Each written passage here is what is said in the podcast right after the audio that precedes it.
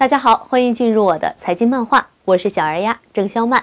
有一个圈内人啊曾经说过，如果机构参加了联合调研，调研的结果让他感到满意，就会大量的买入。当一些上市公司知道有机构联合调研后，多少也会透露一点消息给身边的人。现在大家应该就知道为什么部分上市公司被调研后股价会明显的上涨了吧？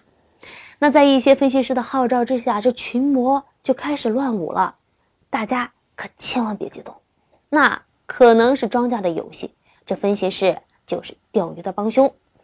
凡是对于那种一年半载都没有交易量的冷门股，如果突然有一天啊，有一个三流的分析师扔出了一份报告之后，二流、一流券商跟进加持，基金不断入场，再叠加上市公司利好来配合，这意味着这只股票要炒作起来了。在繁荣过后，留下的却是一片凄凉。事出反常必有妖啊！为什么会出现这样的现象呢？显然，一些分析师被利益绑定了。在二零一四年的牛市启动之前，大部分的券商分析研报基本维持着震荡的观点，偏乐观的券商也只是预测年内有百分之二十的涨幅。真正看到牛市到来的寥寥无几。在我们德林社二零一六年举办的年会上，我们邀请的私募大咖刘明达在回答提问的时候，就说到自己的第一重仓股是贵州茅台，瞬间就引发了台下那一片哄堂大笑。等到茅台真正的引领了一波慢牛行情，大家才彻底佩服这位大咖有眼光。当然了，这位大咖今年还会再一次来到我们德林社的二零一九年的年会现场。到时候我们很期待他又会说些什么。在那个时候的分析师们，谁敢说价格已经接近一百九十元高位的茅台还有上涨的空间呢？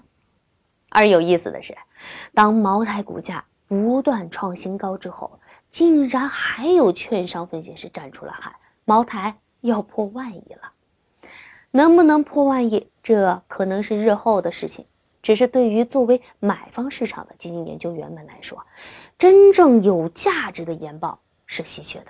骗一次可以原谅，三番五次肯定不原谅。哎，说到这个价值啊，我们德林社推出的尺度 APP 里面正好有一个价值板块，不少小伙伴会在里边发帖讨论最具投资价值的上市公司名单。那欢迎大家来尺度 APP 一起探讨学习哦。在二零一九年的九月，一家大型公募基金研究员就怒斥券商不专心做研究，看着股价涨停就瞎推中小板的上市公司，比如说江特电机。这可真不是我们编的一个故事。我们查了这家公司的真面目，这公司到底是干啥的呢？按照公司二零一七年年报介绍，原来这家公司的主营收入主要来源于。汽车占比超过百分之五十，而他们主推的这个碳酸锂业务啊，收入不足百分之五。简单来说，那就是一个搞汽车产业的。说实话，这种券商分析师的研报就像是变了味儿的外卖，这让买方机构吃了腹泻，怎么不让人嫌弃呢？真心希望券商分析师们不断提高研报的质量，在信息时代，小心。机器人可能会跟分析师抢饭碗哦。